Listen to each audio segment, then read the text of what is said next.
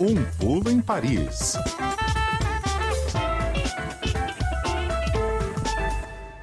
Hora de conversar com o pessoal da Rádio França Internacional no nosso Pulo em Paris de hoje. Adriana Moisés, boa tarde. Boa tarde, Tatiana. Boa tarde, Guilherme, ouvintes da CBN. Boa tarde, Adriana. Bom, a gente vai a gente vai falar da COP 28, Conferência da ONU sobre Mudanças Climáticas, entrou na fase das negociações entre os países. É aquela negociação de termos, né? É muito legal ir acompanhando, porque a gente vai é, percebendo o significado das palavras, a intenção dos países e dos representantes ao escolher uma palavra e não escolher outra palavra, que aparentemente podem ser entendidas por nós como sinônimos, mas às vezes não são. É, os franceses têm acompanhado, obviamente, com interesse os debates que acontecem em Dubai, né, Adri? Tem, Tatiana. A crise climática está aí entre as três principais preocupações dos franceses, só perde para a inflação e para a questão da segurança pública. Agora, como nessas conferências os debates são técnicos, como você mesma acabou de citar, a questão dos termos, de uma palavra que se põe ou que se retira, de uma frase, de um capítulo é, do texto de resolução final, é, eu diria que os franceses estão mais focados em cobrar do Estado os investimentos necessários para a transição energética, na contribuição individual que eles podem dar para é, diminuir a sua pegada de carbono e observando também se todos os países vão de fato se engajar é, nas mesmas propostas, respeitando, claro, as diferenças de que os países ricos devem fazer mais do que os países pobres, mas também tendo a consciência de que não adianta só um continente como a Europa avançar se os outros eh, países poluentes, como os Estados Unidos, os países asiáticos, não fizerem o mesmo, enfim, os franceses não estão seguindo linha por linha é, as negociações, mas estão interessados sim no resultado final. Eu diria que já tem uma cultura até né, sobre essas COPs. A, a França realizou a importante COP que resultou no Acordo de Paris, né? Mas os franceses estão querendo saber agora de resultado mesmo, Tatiana. E como que está sendo, Adriana, a cobertura da imprensa francesa aí para esse tipo de evento? Também é, tem essa dedicação toda? Como é que está sendo esse olhar da imprensa por aí? Olha, eu acho interessante o que está acontecendo esse ano, que eu considero que é a primeira vez que várias rádios e canais de televisão e também mídias sociais, né, que vão crescendo ano a ano, criaram uma programação realmente educativa a respeito dessa questão das mudanças climáticas. Essa semana, algumas emissoras, principalmente públicas, dedicaram um dia inteiro de programação só sobre a Conferência do Clima, quer dizer, 24 horas de reportagem, de debates entre cientistas, quadros humorísticos, até game shows, com a participação de espectadores e artistas sobre o tema da descarbonização. Justamente para explicar esse palavreado todo, em parte aí que a Tatiana falou. Por exemplo, é, as pessoas estão sendo estimuladas aí ali na internet, a, a, imprensa indica os sites, vai lá e calcula a sua pegada de carbono, vê o que, que você pode fazer para melhorar a sua condição de vida no planeta. E o desafio, lógico, é pensar de que maneira um francês que consome atualmente 9,5 toneladas ali de, de, de gás carbônico por ano, dióxido de carbono por ano, né? Como ele pode reduzir essa pegada para duas toneladas até 2050, que seria a forma de se respeitar os objetivos do Acordo de Paris. As pesquisas aqui mostram que 84% dos franceses acreditam já estarem agindo para reduzir a sua pegada ecológica, Guilherme. Adri, os franceses aceitam é, é uma escolha, né? E é uma escolha individual. Quer dizer, é um problema coletivo, obviamente, que depende de algumas escolhas é, individuais. Os Franceses aceitam renunciar um pouco de conforto para combater a crise, a crise climática? Como eu disse, a maioria dos franceses tem consciência e reconhece que cabe aos países ricos fazer mais para combater o aquecimento global do que os países pobres em desenvolvimento. Inclusive porque o ativismo climático entrou aqui para o cotidiano das pessoas. Aqui na França, vários grupos de militantes que promovem ações de desobediência civil, jovens que expõem né, as suas vidas para conseguir conscientizar as pessoas a respeito das necessidades de se mudar de hábitos, né? E também para denunciar denunciar a lentidão da transição energética é, diante dessa perspectiva né, de condições de vida aí muito difíceis no futuro.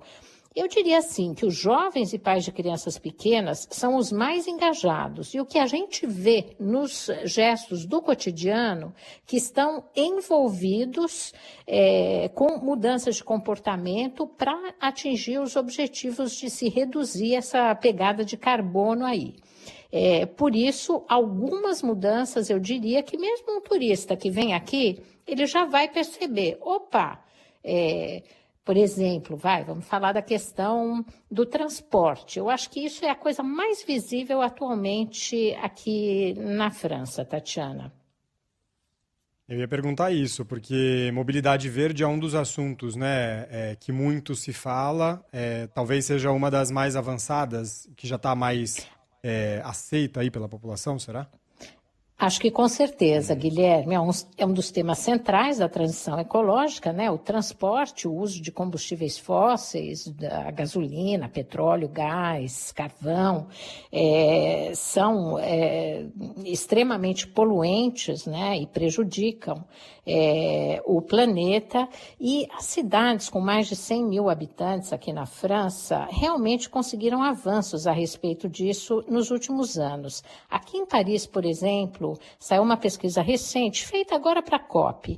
80% da população ativa de Paris, quer dizer, 80% das pessoas que trabalham é, na cidade já vão para o trabalho a pé, de bicicleta ou de transporte público. São dados oficiais. É um número que aumentou bastante no último ano. As obras públicas iniciadas também pela Prefeitura de Paris para reduzir a circulação dos carros eh, são polêmicas, porque acabaram criando mais trânsito, congestionamento nas ruas, mas também empurraram as pessoas a definitivamente buscar alternativas uh, ao carro como meio de transporte.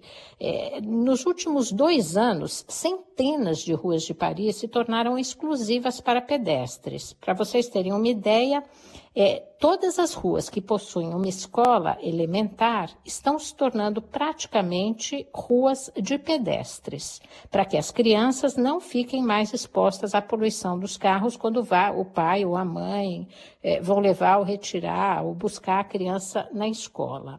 Milhares de vagas de estacionamento foram trocadas por estações de aluguel de bicicletas ou de abastecimento de carro elétrico. É, e o efeito positivo, claro, foi a expansão das ciclovias, que fez os parisienses aderirem à, à bicicleta. É, a prefeita da cidade, a Anne Hidalgo, anunciou hoje que vai fazer uma consulta aos moradores no dia 4 de fevereiro para inibir a entrada dos carros SUV aqui na cidade, mesmo os que forem elétricos. Ela considera que esse modelo de carro toma muito espaço, além de ser poluente. A gente sabe, são carros pesados, são carros grandes, eles acabam consumindo mais combustível ou eletricidade, se forem a, de motor elétrico. Então, nessa consulta popular, os parisienses vão dizer se eles concordam que o preço de uma hora de estacionamento passe para esses carros em os modelos SUV para 18 euros uma hora de estacionamento, 18 euros nos distritos, nos bairros do centro da capital e 12 euros nos demais bairros. Paris tem 20 bairros, os 11 deles que ficam na região central, então vão ter esse estacionamento punitivo de 18 euros para uma hora se o motorista tem um carro SUV. Então, com essas medidas é, punitivas e educativas, né, as pessoas acabam realmente se convencendo de que é melhor abandonar o carro e procurar utilizar os outros meios de transporte disponíveis é, aqui na capital francesa é impossível cumprir os objetivos da transição ecológica sem um pouco de sacrifício, não tem jeito. Então, aqui está tendo esse empurra-empurra, o poder público empurrando e as pessoas se adaptando para ter que encarar isso se querem mesmo evitar que o aquecimento global chegue aí a um ponto insustentável para a vida sobre a face da Terra, Guilherme. É, e o que é que, para além da mobilidade, mudou na vida dos franceses com o objetivo de tentar salvar o planeta, hein, Adri? Olha, saíram estudos que foram feitos para a COP, justamente. Então, ó, nos últimos 10 anos, mais da metade dos franceses diminuiu o seu consumo, em geral, compras, compras de produtos. É, é, um, é um 56% das pessoas diminuíram seu consumo no dia a dia, passaram a pensar duas vezes antes de fazer uma compra de impulso. Em cinco anos, esse é um número importante, 70% das pessoas baixaram a temperatura de casa no inverno para gastar menos energia. É interessante que é, isso começou, essa, essa, esses 70% são relacionados ao dado de pesquisa de 2018. Então, a guerra na Ucrânia ainda não tinha começado. E nem era uma questão do aumento do preço da energia. É porque já há cinco anos atrás as pessoas perceberam que hum, aquecimento doméstico aqui no hemisfério norte, onde faz muito frio, é, consome muita energia. Então a gente tem que diminuir esse consumo e baixar a temperatura dentro de casa. Com relação a alimentos, Tatiana, mais da metade da população está limitando o consumo de carne vermelha nas refeições. A recomendação que é martelada aqui, 24 horas por dia, é carne vermelha apenas duas refeições durante a semana. Deem preferência ao consumo de uh, aves e peixes. Mas pela ordem é assim: evite a carne, evite o peixe, porque tem uma questão de pesca muito excessiva do peixe por aqui, e dê preferência à carne de aves, carne, carnes brancas, ou então ao vegetarianismo, né? É, praticamente todos os restaurantes eh, aqui agora oferecem opções de pratos vegetarianos. Esses dados todos foram é, computados pela Agência Francesa de Transição Energética e quando se pergunta para as pessoas, dá para fazer mais? Dá, dá para fazer mais. As pessoas estão dispostas a fazer mais. Somente em alguns setores é, essa questão não depende delas, depende muito de investimento do setor público, Tati. Muito bem. Adriana França, da Rádio... Adriana França é ótimo. Adriana Moisés, da Rádio França Internacional, trazendo informações para a gente no nosso Pulo em Paris. Obrigada, Adri. Bom fim de semana para você. Obrigada, um bom fim de semana para vocês.